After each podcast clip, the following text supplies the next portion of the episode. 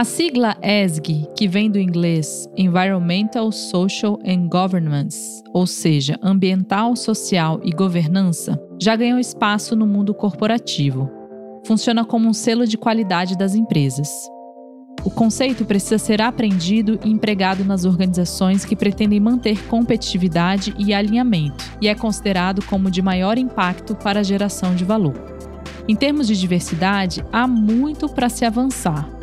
Quase metade das empresas listadas na B3, Bolsa de Valores brasileira, não tem nenhuma mulher no conselho de administração. Se a barra subir para duas ou mais mulheres, o número de empresas sem representação feminina é de 81%. As conclusões são do levantamento ESG Mulheres na Liderança da Teva Índices. Um pequeno dado para comemorar, entretanto, é que as mulheres são extraordinariamente bem representadas em algumas funções de tomada de decisão e exercem cargos de liderança em ESG em empresas como JP Morgan, Asset Management, Invesco, Fidelity Investments. Diversidade e inclusão trazem muitos benefícios para as organizações. Eu sei disso porque atuo como especialista em diversidade e inclusão há mais de 10 anos. Mas eu percebi que no momento que estamos vivendo agora, precisamos mais do que nunca de lideranças conscientes e sensíveis com as próximas gerações e com um planeta sustentável, que priorize a dimensão humana, além da econômica, a dimensão coletiva acima da individual. Então, esse podcast é para dividir com você essa minha experiência e eu vou trazer também convidados que considero muito importantes para o momento atual. Espero que vocês gostem dessa conversa e vamos aprender juntos como construir um mundo com mais justiça social e equidade. Na hora de falarmos em ESG, pensamos imediatamente em investimento responsável, também chamado sustentável baseado em valores ou ético no mercado financeiro, temos uma outra vitória. Apesar de ainda ser dominado majoritariamente por homens, as mulheres vêm tendo expressivo crescimento no mundo dos investimentos, seja por investimentos via pessoa física, também como profissionais da área, não só em corretoras e bancos, mas instituições importantes como bancos centrais e secretarias de tesouro de muitos países, influenciando as decisões e o comportamento dos mercados. Segundo um estudo do banco da Goldman Sachs, os fundos de ações geridos por mulheres tiveram desempenho melhor durante o ano de 2020, até o mês de agosto. Não foi à toa que, em setembro de 2020, a Brasil Prev anunciou Laís Carvalho como sua economista-chefe. Bacharel e mestre em economia aplicada pela USP, assumiu um papel estratégico na análise de cenários e execução de projetos de pesquisa, além de projeções para as principais variáveis da economia. Jovem e negra, antes de integrar o time Brasil Prev, fez parte de grandes conglomerados financeiros como Santander, BTG Pactual, Goldman Sachs e Credit Agricole. Hoje a conversa é com a economista-chefe da empresa da Brasil Prev, líder de mercado e referência em previdência privada, Laís Carvalho. Seja muito bem-vinda aqui a esse espaço. É uma honra ter você por aqui hoje, Laís. Obrigada, obrigado, Karine. É, obrigada a todas as pessoas que estão ouvindo a gente aí. É uma honra estar é, tá participando dessa conversa com vocês, falar um pouco sobre a sigla ESG, ESG.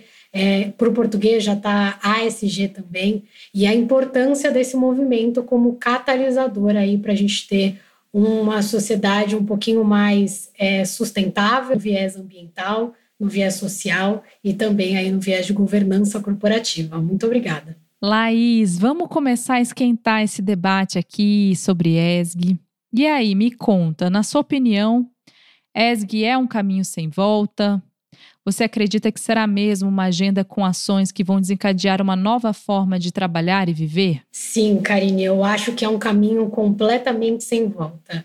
É, Para quem está ouvindo a gente e que tem aí uma noção um pouquinho maior dessas políticas dentro do mercado de trabalho, dentro do mercado financeiro, é, eu faço uma comparação dessas políticas de, de ESG muito parecida com aquele movimento que a gente teve lá nos anos 90 de, de compliance, que eram aí uma série de regras dentro das empresas para que as empresas tivessem condições melhores de ambiente de trabalho, é, de condições melhores aí é, de regras de segurança, segurança da informação, é, segurança das pessoas, e que foi um movimento muito grande, que na época também várias pessoas acharam que era uma moda, que ia passar, que não ia pegar. E a gente viu que é, hoje em dia a gente tem aí grandes áreas de compliance e o compliance sendo uma questão muito importante dentro da construção das empresas.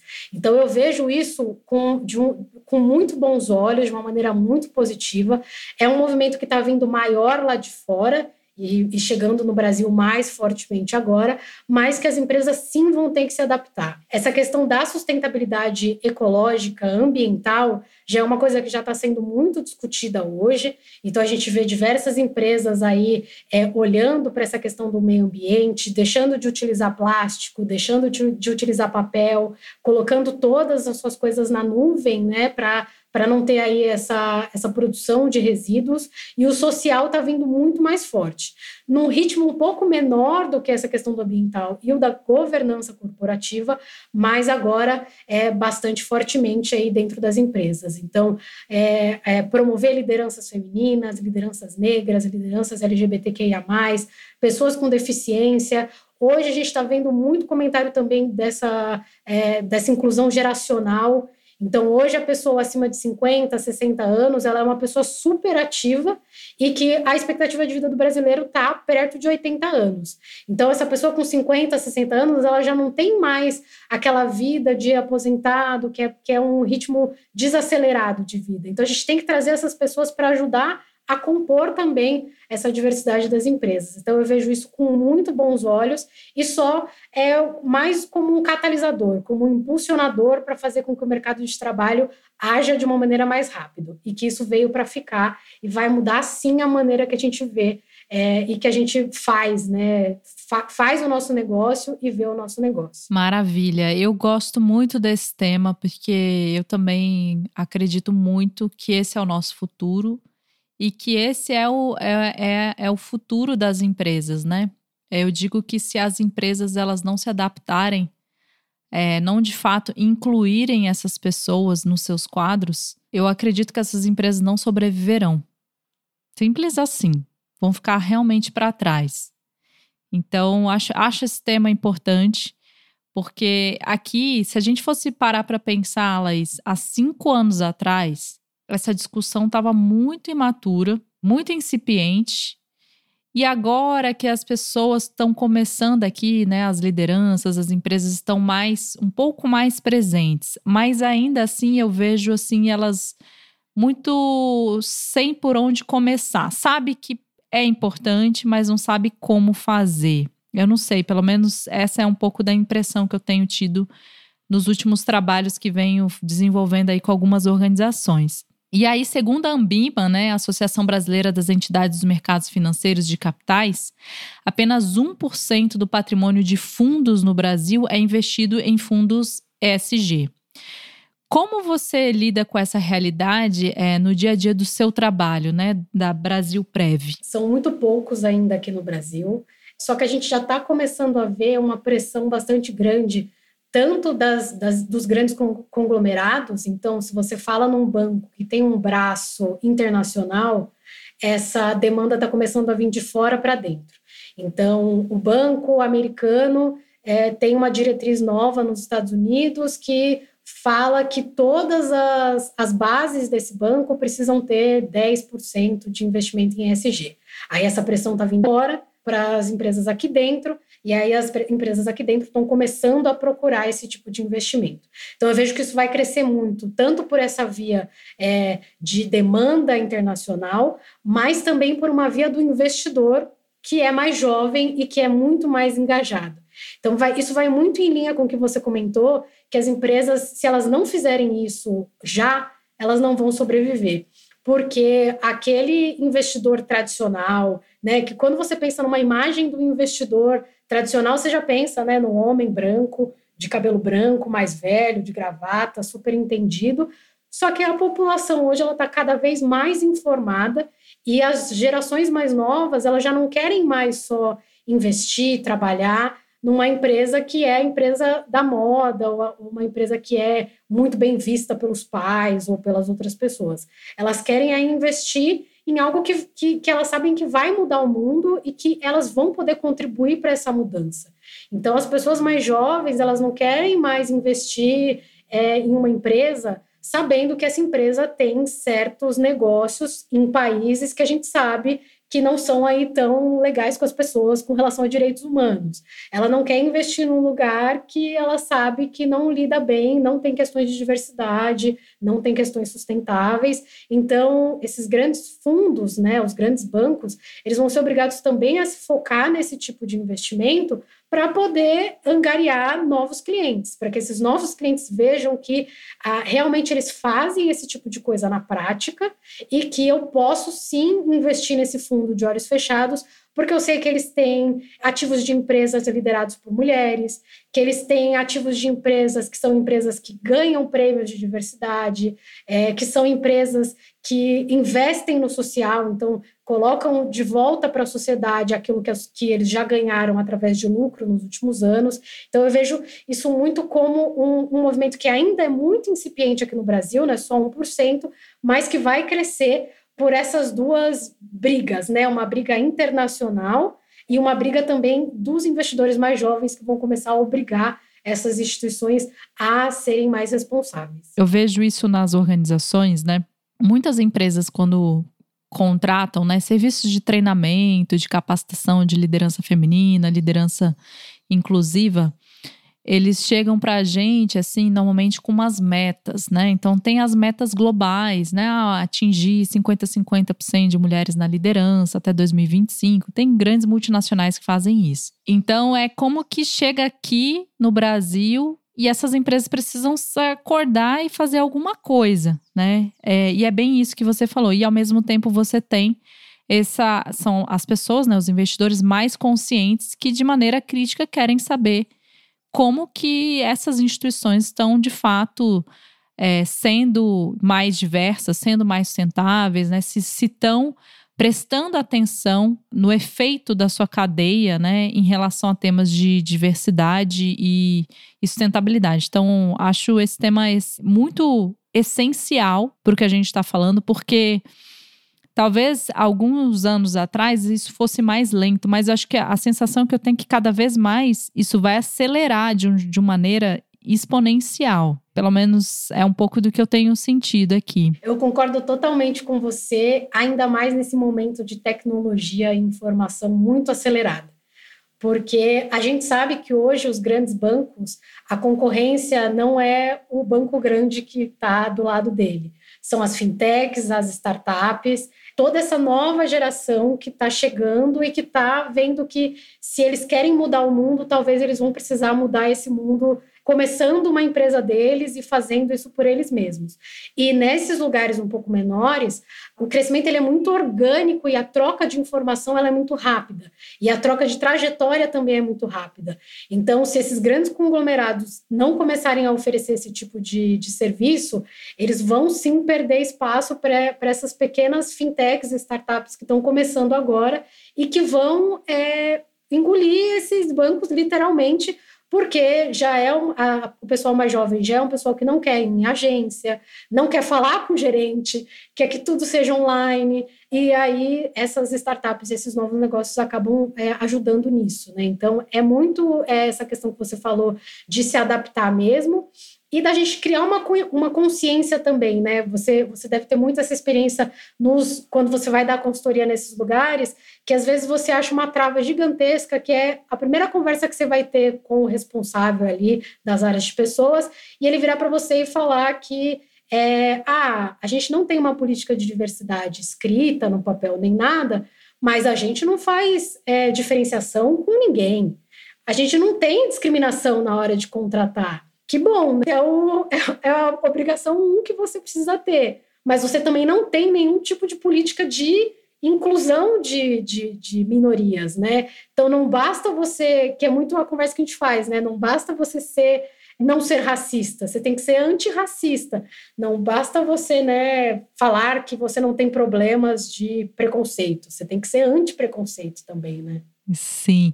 Laís, você me lembrou nessas essas às vezes eu vou numas reuniões, né? E aí começa a conversar, ah, me conta um pouco do quadro, né? Como quais são os desafios, a cultura da empresa e tal. Aqui a gente não tem problema não com a gente tem 50 50%, né? Dos quadros, a gente tem bastante mulheres. Aí eu, ah, é, me conta um pouco mais quem, quem tá no quadro executivo, quem tá no conselho. E aí você vê que não é 50-50. Então eu acho muito curioso quando a gente ouve esse tipo de discurso, né? Do tipo assim, ah, não, a gente não tem preconceito, não, né? Imagina, so, todos são inconscientes, né? Você pode estar conscientemente não cometendo, mas inconscientemente você tá.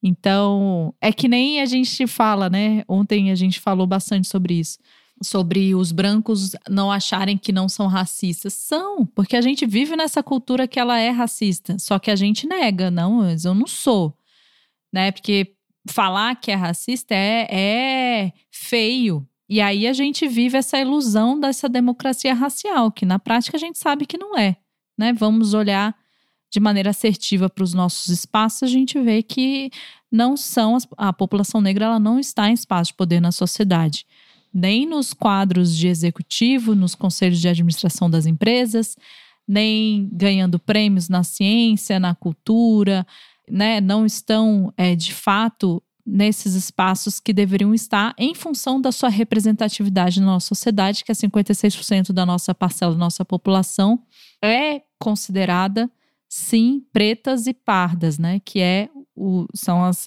os negros, né? Segundo o IBGE. Então, acho, acho interessante porque na hora que eu ouço esse discurso, eu, opa, já sei o nível de consciência que a pessoa tem. Não tem, porque é isso. Ninguém está isento desses temas. Então, é, já mostra aí um pouquinho de como é o perfil da, da, da empresa. E aí, aproveitando que a gente já está falando aqui sobre quadro de liderança, né? É, eu queria entrar um pouco nesse tema com você. De acordo aí com a pesquisa de 2020, né, do International Business Report da Grant Thornton, Women in Business, as mulheres no Brasil ocupam 34% dos cargos de liderança sênior. E aí eu queria ouvir um pouco de você e até conhecer um pouco mais da sua jornada, né? Quais foram os maiores desafios que você teve para ascender e hoje você está nessa posição. Imagina assim, o mercado financeiro, já, a gente já sabe que, de maneira geral, para as mulheres estarem numa posição executiva, ela não existe, né? É, e mulher negra e na área financeira. Então eu queria que você contasse a sua jornada, porque eu tenho certeza que eu vou aprender muito ouvindo você. É, você até comentou, né, que eu sou mulher, jovem, preta, e eu sou mulher, jovem, preta e periférica, né? Minha família é de Itaquera, né? Para quem não está ouvindo que não é de São Paulo, é extremo leste da cidade de São Paulo. E é, eu tive um. Eu até eh, comento, né? A gente participa de vários fóruns aí de discussão e a gente estava comentando que às vezes, né, ser mulher e ser mulher preta, a gente acaba tendo que ter alguém que apoie a gente ou durante a vida toda ou até em algum momento da nossa carreira. E eu tive muitos meus pais quando eu era mais nova. Eu tive sorte é, que os meus pais, além deles olharem para a educação de uma maneira muito positiva, né, acreditarem muito no poder transformador da educação, eles também tinham uma certa condição para que eu e a minha irmã pudéssemos aí é, estudar em escolas particulares, né? Eram escolas particulares de bairro, então, né, não era nada, né, os melhores colégios de São Paulo, mas a gente ali tinha uma certa, é um conhecimento um pouco melhor, a gente teve aí acesso a uma educação um pouco melhor durante a vida. Mas eu falo que a grande, o grande divisor de águas assim para mim foi quando eu entrei numa escola técnica de ensino médio que é muito parecida com, com o Centro Paula Souza, com as ETECs que a gente tem aqui é, em São Paulo, que era Cefet. Eu sei que tem Cefet no, no Brasil inteiro e hoje voltados também para a educação é, superior, mas na época que eu entrei era só ensino médio. E aí era uma, uma escola que você fazia como se fosse um lar para entrar e você entrava. É, o Cefet era na zona norte de São Paulo, é, perto ali do Shopping D, da parte do Tietê. Então, o meu primeiro desafio foi perceber que se eu quisesse é, frequentar os mesmos lugares que a maioria das pessoas frequentam, né? Não nem tanto a elite paulista, não é nem isso, mas se eu quisesse chegar longe, eu ia ter que me deslocar muito, né? Então acho que o meu primeiro desafio foi físico. Eu acabei depois indo para fazer na Universidade de São Paulo, né? Fazia economia na USP, e o meu grande desafio primeiro era físico. Era sair de Itaquera e chegar nos lugares. Era muito longe, assim. Era um momento também que o transporte público aqui em São Paulo não era prioridade para as prefeituras, para os estados, então era, era muito difícil chegar até lá. É, então, esse, esse foi o meu primeiro desafio físico. E aí, eu sempre fui muito teimosa e sempre fui, queria muito buscar né, as coisas. Então, nunca aceitei muito não, enfim, né, tem um pouco dessa, dessa questão minha de, de brigar muito. Então, já que eu tinha que ficar duas horas no transporte público, nessas duas horas, eu, se você me encontrasse no transporte público nessa época, eu estava sempre com o livro, com a matéria da aula, porque já que eu ia ficar duas horas sem fazer nada, eu aproveitava para me adiantar nessas coisas. E dentro do Cefet foi o lugar que eu vi que eu poderia ir para uma universidade pública. Porque isso não fazia parte do meu dia a dia. Apesar dos meus pais sempre acreditarem nesse poder transformador da educação, eu nunca imaginei que eu ia fazer USP, que eu podia chegar na USP e que eu podia chegar num dos cursos tradicionais da USP, que é a economia. É, então, foi ali que eu me deparei com professores que eram todos graduados em universidades federais e que os meus colegas, quando a gente comentava, e aí, o que, que você vai fazer depois que acabar o colégio? Não tinha outra opção a não ser fazer uma universidade pública. Era ou você ia para a USP, ou você ia para as federais, ou você ia para as estaduais, não tinha. Então foi aí que eu comecei a ver que eu poderia chegar, né? E aí eu não tenho vergonha nenhuma de falar que até os meus 18 anos, quando eu entrei na USP, eu era uma fiel defensora e acreditava muito na meritocracia. Porque eu achava que se você quisesse, se você estudasse, você ia conseguir chegar lá, que não tinha problema e tal, é, até eu entrar na USP. Quando eu entrei na USP, era eu e mais um colega meu pretos na, na sala, de 90 alunos, e desses 90 éramos em nove mulheres. Então a gente já tinha aí 10% de mulheres na turma e 2% de negros, né? E aí eu começava a olhar para o lado e todos os meus colegas eram do, dos colégios tradicionais aqui de São Paulo, Bandeirantes, é, Vértice, Mobile, enfim, todos eles tinham feito colégios é, fora. Quase todos eram fluentes em inglês, com 18 anos de idade, e quase todos eles, todos eles tinham feito algum tipo de alguma vivência lá fora. Tinha gente que tinha feito ensino médio lá fora, tem gente que tinha já viajado a Europa inteira com os pais. E aí você senta na cadeira e o professor começa a te dar aula e todos os livros são em inglês todos os artigos são em inglês, e você fez o inglês para passar na prova. E aí eu comecei a ver, eu falei, putz, eu vou ter que me esforçar quatro vezes, além de eu demorar duas horas e meia para chegar na faculdade, chegar na minha casa uma e meia da manhã, porque eu saía da aula às 11 horas da noite, eu ainda tenho que demorar quatro vezes mais, porque eu não sei inglês direito, né, para poder estar tá no mesmo nível que o meu colega que vem de carro para a universidade. Então foi aí que tipo todo o meu castelinho caíram assim, todo aquele negócio do tipo ah, a pessoa pobre da favela não sai da favela porque ela não quer. Não, ela não sai da favela porque não dá. E aí por isso que muito que eu falo assim, que você sempre tem que ter alguém ali para te ajudar, porque se você não tiver alguém que te fale ali que, olha, tem um essa escola aqui está dando bolsa, você é super inteligente, vai lá atrás dessa bolsa.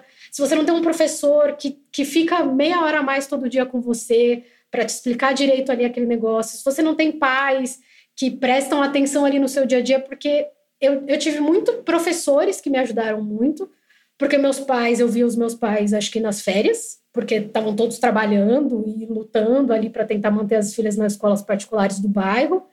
É, e depois, durante a minha carreira, eu sempre cacei muito exemplos. Hoje em dia, a gente tem muito essa consciência da mentoria, da gente procurar sempre alguém para se ajudar e tal. Mas eu sempre fui aquela pessoa que, nos meus primeiros empregos, eu sempre olhava para cima e via quem era mais parecido comigo e quem eu achava que podia me ajudar. E aí, assim, é colar nessa pessoa mesmo, assim, de ser chata, de falar: olha, o que, que eu faço? O que, que você acha que eu tenho que fazer? E aí o pessoal falava assim: olha, putz, Laís, você vai precisar ser fluente em inglês, assim. Não tem como, você vai precisar ser fluente. Ah, o que, que eu preciso fazer? talvez seja legal você fazer um intercâmbio. Aí era lá a Laís guardando dinheiro, fiquei um ano guardando dinheiro para conseguir fazer dois meses de intercâmbio fora. Porque eram coisas que meio que eu sabia que eu ia precisar, né? Que iam acabar o mercado me demandando. E aí é, é muito assim, eu contei muito com a ajuda de muita gente e que muita gente que me ajudou sem ter nada em troca, não tinha nada em troca. Então, por isso que eu acho que hoje em dia que a gente tem essas redes de apoio, que a gente tem um programa de, acelerar, de, de aceleradas, é que a gente tem um grupo Mulheres do Brasil, que a gente consegue se juntar e a gente consegue se conectar. E foi através, né, como a gente estava comentando que você me conheceu, né, por causa da Elizabeth, desse grupo de Mulheres do Brasil, do grupo aí de tentar trazer essa igualdade racial, eu já conheci um monte de mulheres pretas que, que a gente não se conhece, isso que é muito ruim.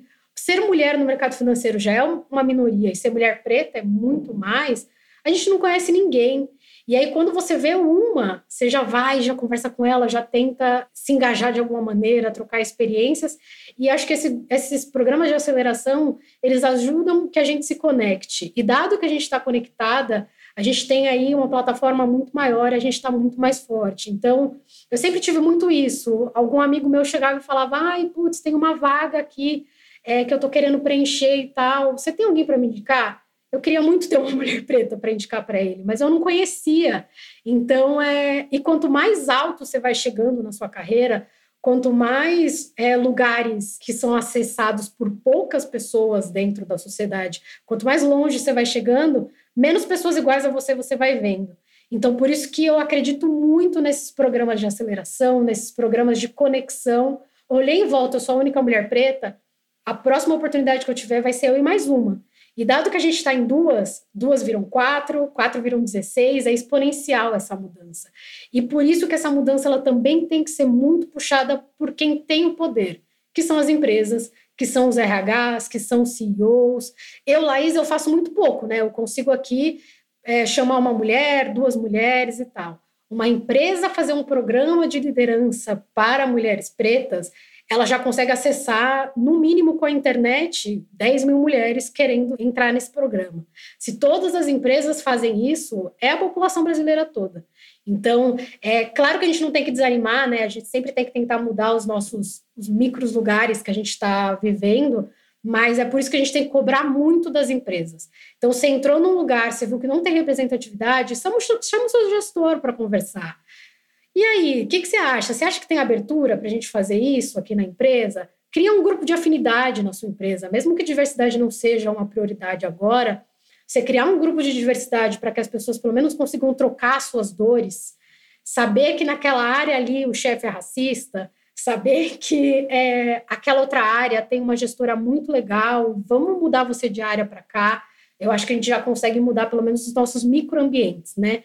Claro que a gente espera uma movimentação gigantesca né, das empresas do Brasil, mas se a gente conseguir fazer isso no nosso dia a dia, é muito importante e é o que eu tento retribuir, porque eu tive muita ajuda de mulheres, homens brancos, em sua maioria, mas eu sempre tive muita ajuda de gente que viu que eu era capaz e que resolveu pegar na minha mão e me ajudar para que eu chegasse mais longe. Né? Então a gente tem que fazer isso pelas outras pessoas. Mesmo que o nosso cargo não seja de gestão, mesmo que a gente não tenha uma posição super legal na empresa, se eu conseguir ajudar o jovem aprendiz, se eu conseguir ajudar o estagiário, já é uma mudança que você está fazendo ali na vida dessa pessoa.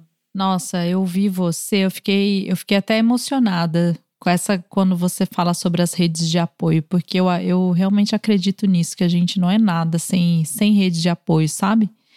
Principalmente, vamos falar desse contexto de pandemia que a gente está vivendo, né? De tantas crises que a gente está, social, ambiental, política. E a gente está nesse momento de repensar a nossa jornada, porque a, a pandemia faz isso com a gente, né? De levar a gente para o nosso interno, né? A gente fazer reflexões profundas sobre a nossa jornada. Então, fiquei muito tocada de ouvir, porque eu, eu realmente acredito nisso, que se não fossem as nossas redes de apoio, e eu acho que as mulheres, elas fazem isso melhor do que os homens. Eu sempre digo assim que o efeito do patriarcado nas mulheres tem a ver com a nossa sexualidade e com os homens as emoções. Então, eu acho que para os homens, e para as mulheres é, é, é, difícil pedir ajuda, porque a gente ainda vive essa jornada da Mulher Maravilha, Mulher Heroína, que não é nada, né?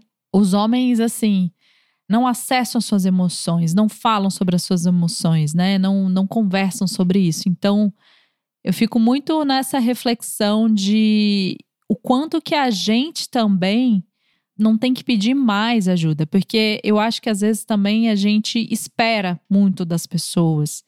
Mas se a gente não pedir, fala assim, cara, não tô bem hoje, posso conversar com você? Essa é a minha ideia. Poxa, posso. É, eu te vejo como uma inspiração. Você gostaria de ser a minha mentora? Né? Alguém que possa, eu possa trocar sobre os meus desafios profissionais, porque eu acho que lá fora é comum essa prática da mentoria, como você falou. Aqui as pessoas falam, ah, mas eu vou pedir para a pessoa ser minha mentora? Como assim? Na verdade, é você convidar a pessoa para você trocar a experiência profissional, contar um pouco dos seus dilemas, dos seus desafios, ouvir uma perspectiva de alguém que já passou, né, já está às vezes anos na frente que você em termos de experiência profissional e a gente quebrar essa barreira mesmo. Porque a gente não pede ajuda, a gente acha que a gente vai dar conta, que a gente dá conta de tudo e a gente não dá, né? A gente sabe disso. E eu queria ouvir um pouco de você, que a gente é, me inspirei muito pela sua jornada e eu quero muito ouvir assim de você, Laís. Hoje, quais são os seus sonhos, assim? Se a gente estivesse projetando a Laís aqui, sei lá, vou viajar aqui, tá? Daqui a 5, 10 anos, assim, onde, onde a Laís estaria? Qual é o seu maior desejo, assim, maior sonho que você gostaria de conquistar? Pergunta difícil. é, mas é engraçado que eu até, né, falar sobre isso. Eu até estava conversando isso com a minha terapeuta, eu acho que é importante a gente falar disso também, de saúde mental na pandemia porque por mais que você procure, esteja procurando uma mentora de carreira também, é importante você procurar alguém que te ajude a passar por esse momento, porque as empresas estão começando a falar sobre isso de saúde mental, mas eu acho que a partir do momento que você acha alguém que você confia e você con consegue dividir com ela aquela experiência que você está tendo, você descobre que os problemas que você está passando são iguais, você consegue também digerir um pouco as cobranças que tem, porque a gente sabe que a gente está em home office, e aí a gente tem os chefes que entendem e os chefes que não entendem, é que a, a nossa jornada é quádrupla, infelizmente, porque apesar do, dos, dos, nossos companheiros e companheiras estarem em casa com a gente, às vezes a pressão fica muito mais em cima da mulher, enfim. Então eu acho que é isso. E, e eu acho que estava até conversando com a minha terapeuta sobre isso, né? O que, que você está se imaginando daqui para frente? E as minhas percepções elas estão mudando muito. Como você falou, eu acho que a pandemia ela veio e ela ajuda a gente também a olhar um pouco para dentro. E eu percebi que a Laís daqui 5, daqui 10 anos, eu queria muito fazer a diferença na vida das pessoas. Então, hoje eu já não tenho mais muito essa ambição de, ai, ah, claro, gostaria de, estar tá num, num cargo um pouco é, de relevância, né? Hoje eu sou economista-chefe, que já é um cargo muito alto, é uma representação aí muito grande, mas eu não tenho muita vontade de ser CEO de empresa, de ser presidente. Até os meus amigos falam, né? Ah, Laís, quando é que você vai ser presidente do Banco Central? Então, não tenho, eu não tenho é, ambição nenhuma de ir para esses cargos, mas eu tinha vontade sim de fazer a diferença na vida das pessoas de alguma maneira. Então, seja estar tá em conselho de administração dessas empresas e conseguir mudar a política dessas empresas de cima. Porque a gente sabe que os grandes tomadores de decisão estão ali, né, nos grandes, nos grandes conselhos fiscais de administração. Então, eu quero ocupar esses lugares para mostrar né, que não só aquelas mulheres mais conhecidas, que a gente fala, né, as estrelas ali que entram, que outras pessoas também podem entrar. Então, eu, eu quero estar ali para poder fazer uma transformação de dentro para fora nesses lugares e nessas grandes empresas. Então, eu quero estar em conselho de administração, eu quero continuar sendo mentora, é, eu quero tirar vários projetos do papel. Então, a gente está começando aí um grupo que está bem incipiente de mulheres pretas no mercado financeiro. Então, a minha ideia é que esse grupo cresça e que eu consiga, não sei, dentro de um, dois, três anos, começar a fazer parceria com universidades para dar bolsa para jovens pretas que têm aí algum tipo de relação com o nosso grupo, é, dar bolsa de certificação, é, conseguir fazer uma rede de contatos tão grande que as empresas venham falar com a gente e falar, olha, estou precisando aqui de uma analista de investimentos e eu quero uma mulher preta. Indica aí pessoas e eu ter 25 pessoas para indicar para ele, sabe? De não ter como escolher, de não ter como falar, Dizer não que não tem, né? Dizer que não tem, não existe, né? É, é o que a gente, a gente, costuma ouvir muito, né? Exato, assim. Ou, ou eu tenho uma quantidade tão grande de pessoas boas para ele que ele vai ter um trabalho gigantesco de achar só dentro da minha rede de conexão, ou eu virar para ele e falar assim: olha, todas as mulheres pretas que trabalham comigo, né, que estão aí na nossa rede, estão todas empregadas e não, não querem. Nossa, Laís, então eu vou dobrar o salário dela. Beleza, se você dobrar o salário dela, aí eu consigo te indicar. É, é, é isso que eu quero, assim, nem né? é Claro que eu sei que o, que o nome do meu cargo e que uma empresa e tal acaba abrindo muitas portas e acaba sendo um microfone muito maior, né? Um palanque maior, a minha voz consegue chegar em lugares mais longes, é, a gente, eu consigo chegar mais longe, mas eu quero muito fazer a diferença, mostrar para as pessoas, primeiro, né, ensinar educação financeira para as pessoas, que eu acho que isso a gente tinha que ter desde a escola, porque a gente tem muita gente que não sabe, que não consegue pagar as contas do mês. E aí você fala muito dessa questão, ah, ESG, investimento sustentável e tal. Beleza, é muito legal, a gente está trazendo uma transformação muito grande nesse mundo de mercado financeiro que é extremamente engessado, mas a gente sabe que mais de 70% da população não consegue pagar o cartão de crédito e está lá no pior tipo de, de juros possível, assim, rotativo do cartão de crédito. Então é, é isso, assim, eu quero tentar transformar o Brasil da maneira que eu posso e fazer com que a gente eu consiga levar muito mais pessoas para frente. E eu sei que isso a gente precisa fazer uma transformação de dentro para fora e é se sentir aí necessitado, né? A gente eu quero transformar os grupos diversos brasileiros, né, e os que eu tenho poder de fala, né, mulher preta, commodity que não se acha em lugar nenhum, commodities raríssimas, porque a gente vai sim ser é, o, pre, o maior preço do mercado e que se quiser ter a nossa expertise, vai, o pessoal vai precisar pagar vai precisar pagar caro. Maravilhosa, gente. Ai, que lindo esse, esse sonho. Compartilho muito aí da, da sua visão também. Eu acho que não tem nada mais gratificante do que a gente sentir que a gente está contribuindo na vida das pessoas, né? Isso não tem preço. Estava ouvindo a, uma, um post da Sandra Bossia, que é editora-chefe né, da época, negócios, e ela estava contando assim que as empresas que mais prosperaram, né, ela entrevistou milhares, milhares de empresas ao longo de, muitos anos, né, à frente, como, como editora, editora, depois editora-chefe, e ela conta assim que quando ela conversava com essas pessoas, ela percebeu que o fim maior dessas pessoas não era o enriquecimento, era o impacto. E era por causa da visão que essas, essas lideranças tinham em relação ao impacto que o dinheiro veio.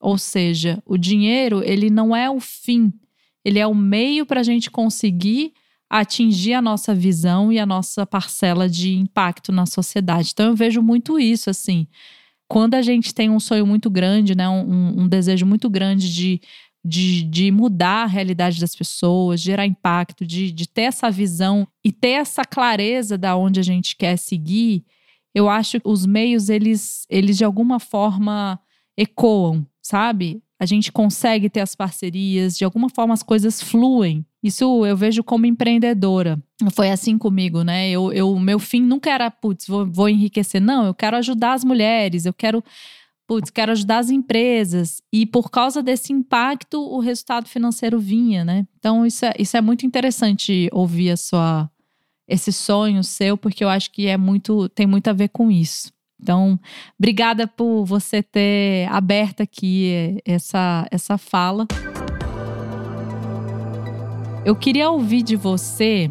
A gente não entrou tanto nessa parte das ações mais intencionais, né, nas, nas organizações. A gente viu, por exemplo, o programa de trainee para negros que a Magazine Luiza fez. A gente percebeu, né, nas redes sociais, enfim, o movimento que as pessoas falaram que era racismo reverso, né?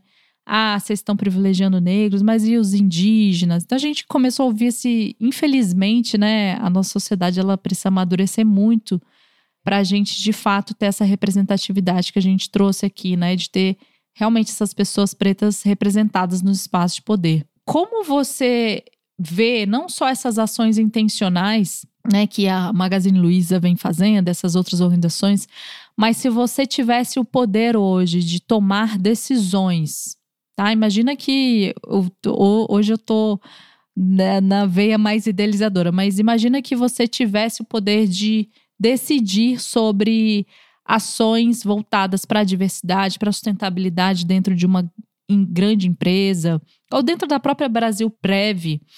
O que, que você faria de diferente hoje, né? Como, quais seriam suas prioridades, né? Como que você conduziria essas ações? Primeiro, quero saber o que você acha desses tipos de ações intencionais que estão sendo feitas, né? Eu dei o exemplo da Magazine Luiza e o que você faria se você tivesse hoje o poder de decidir quais seriam as prioridades que você daria, como que você poderia apoiar essas empresas hoje? Primeiro falar o que eu acho. Eu acho fantástico, incrível. É, a gente precisa sim dessas ações que a gente chama de reparadoras, né?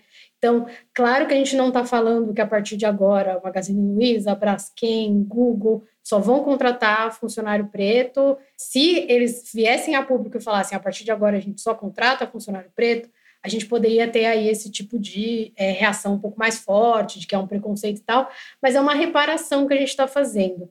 E é uma reparação rápida. É muito parecido com o sistema de cotas que a gente teve nas universidades.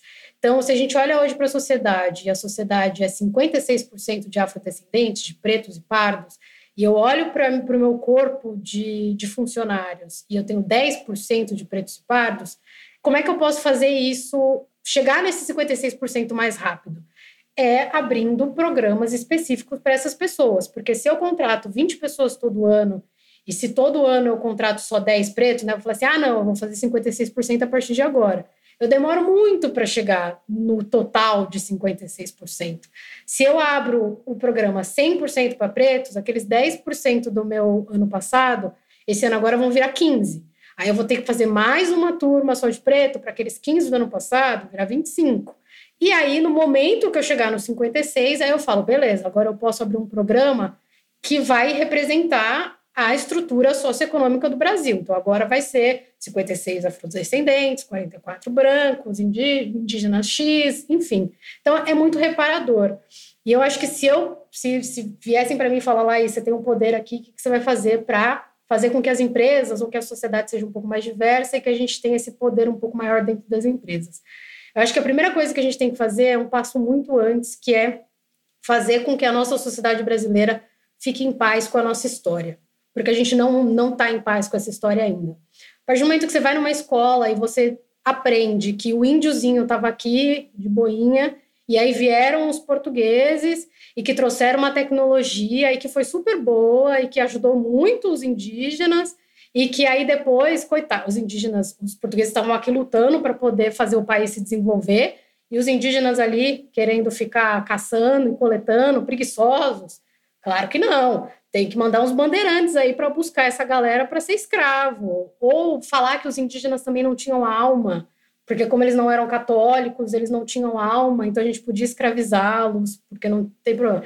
Isso, isso, não, isso não é a verdade, gente. Isso é era uma galera que estava aqui e que os caras e que os portugueses vieram com os espelhinhos e falaram: agora você vai fazer o que eu quiser. E aí era uma sociedade que não tinha contato com gente de fora. E aí é, pegou muita doença, enfim, foi uma sociedade muito explorada.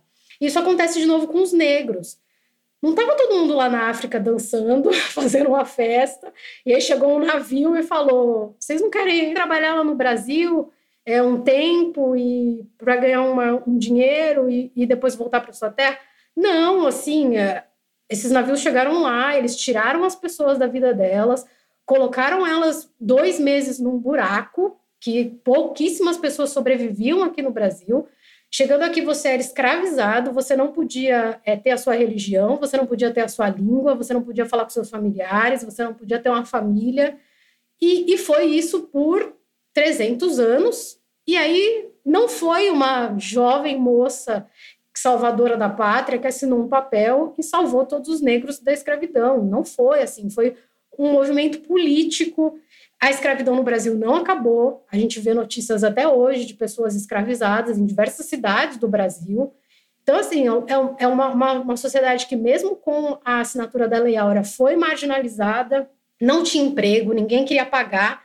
Até ontem, esse preto trabalhava para mim de graça. Por que, que eu vou pagar para ele agora? Não. E ninguém dava emprego. Então, é uma sociedade que foi muito marginalizada. Então, a gente precisa primeiro ensinar as pessoas que essa é nossa história, faz parte aí da construção da nossa sociedade e é algo que a gente não quer repetir. Se a, a partir do momento que a gente está em paz com a nossa história, eu acho que fica mais fácil a gente fazer esse tipo de programa de reparação. Então é mais fácil a sociedade, a sociedade perceber que o programa do Magazine Luiza não é para tentar tirar direito de ninguém, não é para impedir uma pessoa branca de, de ser trainee do Magazine Luiza. É ela saber que as chances de uma pessoa preta ser trainee do Magazine Luiza é muito baixa. E não porque o Magazine Luiza não quer contratar gente preta, mas é que quando você coloca os requisitos ali de um programa de trainee, o preto não vai estar tá lá. Ai, porque você precisa ter intercâmbio, porque precisa ter inglês, porque precisa ter experiência, porque precisa ter. O preto não tem, não vai chegar assim, não vai é, conseguir chegar nesses lugares. Então, a, a, a, minha primeira questão é acho que a gente ficar em paz com a nossa história, fazer com que o brasileiro entenda um momento ruim que a gente teve, mas que ajudou na construção dessa sociedade e que a partir de agora que a gente tem todas essas ferramentas que a gente precisa fazer é, essa, essa história mudar. E aí, com essa conscientização maior que a gente tem, então assim, se eu, não, eu Laís, não tenho o poder de fazer isso para o Brasil todo, eu vou ter que fazer isso pela minha empresa. Então essa empresa vai ter que ter aula de racismo estrutural, vai ter que ter aula de branquitude, vai ter que ter aula de colorismo, vai ter que ter aula de viés inconsciente, vai ter que ter aula assim, eu vou ter que explicar para você o que, que é identidade de gênero, o que é como a pessoa se vê, como a pessoa nasceu, como a pessoa quer ser chamada, é, qual que é, por quem que ela sente atração sexual, vou ter que explicar tudo, assim. E a galera entender que o TODES, o TODEX com X não é mimimi. Ai, nossa, agora eu não posso chamar a pessoa. Não, você não pode chamar. Porque se eu sou Laís, nasci mulher, me identifico como mulher, mas eu quero que você me chame de Roberto, você vai me chamar de Roberto. Por que você chama o Pelé de Pelé? Por que você não chama ele de Edson? Porque ele queria ser chamado de Pelé. E é assim que a gente tem que entender essas coisas. Então, é muito educação. Então, eu acho que eu iria por esse viés também, né, de tentar fazer com que a empresa entendesse essas coisas, entendesse essa importância e começar a criar esses programas mesmo. Se eu pudesse, empresa da Laís, era fazer esses programas fechados mesmo de é, reparação. Então, é abrir um programa só para negros, abrir um programa só para mulheres, abrir um programa só para deficientes, só para LGBTQIA, só para geração, e investir muito nas pessoas mais novas. Então, eu vou na, nos colégios, nas universidades, sair do nicho de universidade renomada, porque, infelizmente, para você chegar na universidade renomada, ou seu pai está gastando 5 mil reais na mensalidade, ou você teve que fazer um, um, colégio, um cursinho, enfim, já, já, é, já é um filtro gigantesco aí. Então, você vai ter que bater na porta das outras universidades. É, você vai ter que perceber que o seu banco americano, que você exige o inglês, você vai ter que ensinar as pessoas em inglês nas, no seu trabalho. Então, você vai contratar pessoa que não fala inglês e que você vai investir no inglês dela porque senão você acaba tendo as mesmas cores, os mesmos rostos. Então, é, eu acho que é muito por esse caminho. Se a gente tem as empresas que não podem fazer tudo isso, eu acho que uma, uma ferramenta barata e muito eficaz são os grupos de afinidade, porque é uma coisa voluntária que as pessoas por elas mesmas vão ali contribuir, ajudar a criar é, movimentos, a se falar e a gente ter ali esse grupo de afinidade, eu acho que ele ajuda também a fortalecer a linha de denúncia da empresa. Porque tem muita gente que a gente não sabe, mas que sofre assédio moral todos os dias, é, que sofre algum tipo de racismo, de preconceito, é, de homofobia, e que não tem coragem de falar isso nem com os colegas, e nem com o RH, e nem com o gestor para cima, porque precisa pagar suas contas. Então, a partir do momento que a gente cria esses grupos de afinidade, alguém vira para mim e fala: Laís, o meu chefe me chamou de neguinha ontem, fez assim para mim, né? Fez aquele gesto, e eu não gostei. O que, que eu faço? Dá aqui sua mão que a gente vai conversar, porque, dado que a gente tem esse grupo de afinidade, a gente consegue trocar essas informações e eu consigo falar agora com a área de jurídico e tal, que isso está acontecendo e a gente vai tentar punir essa pessoa. Então, é, eu acho que tem pequenos passos que a gente pode fazer, que são esses grupos de afinidade, essas rodas de conversa, mas tem também a grande questão que a gente tem que fazer, que é tudo via educação. É, a gente precisa fazer as pazes com a, com a nossa história, porque se a gente não fizer, a gente vai acabar batendo nessas, nessas pedras aí ao longo do caminho todo. Né? Eu acho muito legal o que você fala. É, Para mim, quando você fala fazer as pazes, também tem a ver com a forma como a gente conta a história do nosso país. A gente precisa dizer que a gente construiu uma sociedade à base do genocídio da população indígena, né, da população negra. E assim, se a gente não colocar, nomear exatamente o que, o que as coisas acontecem, como um jacarezinho, uma chacina, a gente vai dizer que não existe, né, não existe racismo no Brasil. E é uma mentira. Né? Então, eu acho muito importante isso que você fala, porque tem a ver com aceitar. A gente foi construído à base da violência. E por isso que a gente perpetua a violência. E se a gente não tem consciência assumindo essa responsabilidade, a gente nunca vai acreditar que a gente precisa fazer essa reparação. Porque por que, que eu vou precisar? Não, não precisa, né? A gente vive já essa grande miscigenação, né? Essa grande ilusão da democracia racial. Então, eu acho que tem a ver muito com o que você fala de educação gera consciência crítica, e é por meio da educação a gente sabe qual foi de fato a história que o nosso país viveu e, de fato, a partir daí gerar as mudanças que a gente está buscando no nosso país. E eu queria dar um exemplo quando você falou né, das, das ações é, intencionais. É muito legal o, case da, da Magazine Luiza, porque o presidente, né, o Frederico Trajano, depois que ele passou pelo processo seletivo, ele falou assim: bom, primeiro que esse boom todo, né, essa essa grande polêmica que foi gerada em função de uma ação intencional que foi colocada lá, fez com que mais pessoas negras conhecessem o processo de trainee e se cadastrassem. E o que é interessante é que muitas vezes a gente ouve esse discurso, né? Como a gente ouviu agora, que é a atual CEO né, da, do Nubank, onde ela falou, né? Ah, a gente teria que baixar a régua ela usou esse termo, né? No Roda Viva, a gente teria que baixar a régua para incluir.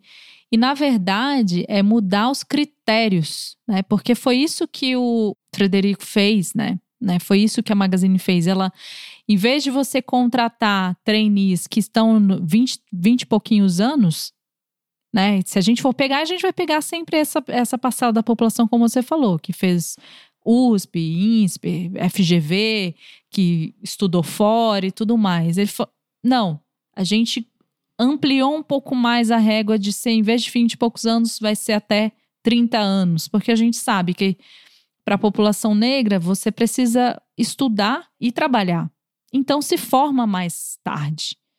Então, a partir dessas mudanças desses critérios, conseguiu-se incluir mais pessoas. E não porque não existem pessoas preparadas, mas porque teve que rever alguns critérios para de fato entender e incluir essas pessoas que já existem, já tem muitas pessoas talentosas no mercado e que está realmente faltando essa oportunidade, como a gente está trazendo aqui. Então, tem que capacitar? Sim, tem que capacitar mas também já tem muito talento que só está esperando assim uma oportunidade para entrar dentro da empresa. Eu acho que isso é importante a gente trazer aqui também. E Laís, a gente está terminando. Eu queria agradecer. Eu amei conversar com você. Eu vi muito brilho nos seus olhos, assim, de uma mulher querendo fazer acontecer, de querendo ajudar outras mulheres pretas. E, e fiquei muito feliz de te conhecer de poder ter tido essa oportunidade de trocar. E se você pudesse dar uma mensagem final aqui para nossa audiência que está ouvindo a gente, desse um pouco dos recados finais que você queira dar e dizer que esse espaço é sempre aberto para você, sempre que você quiser estar tá aqui, é, eu fico à disposição. Foi uma honra ter você aqui com a gente nesse podcast. Só queria agradecer por estar tá participando, por poder estar tá chegando aí no ouvido, na casa das pessoas, né? Podendo compartilhar um pouco da minha história, um pouco da visão que eu tenho. E eu acho que eu, se eu fosse dar um conselho, era da gente tentar não, não ter medo, né? Porque eu acho que quando a gente é nova e a gente tem um sonho, a gente quer mudar o ambiente que a gente está vivendo, as pessoas sempre falam que você é nova, que essa questão né, da juventude, de ter tudo mais aflorado, de querer fazer essa mudança no mundo, é porque você é jovem, daqui a pouco você vai ficar mais velho e isso vai passar. E ao contrário também é a mesma coisa. É a nossa sociedade capitalista ocidental, ela é muito cruel com as mulheres a partir do momento que ela chega numa certa idade que a sociedade acha que ela está mais velha.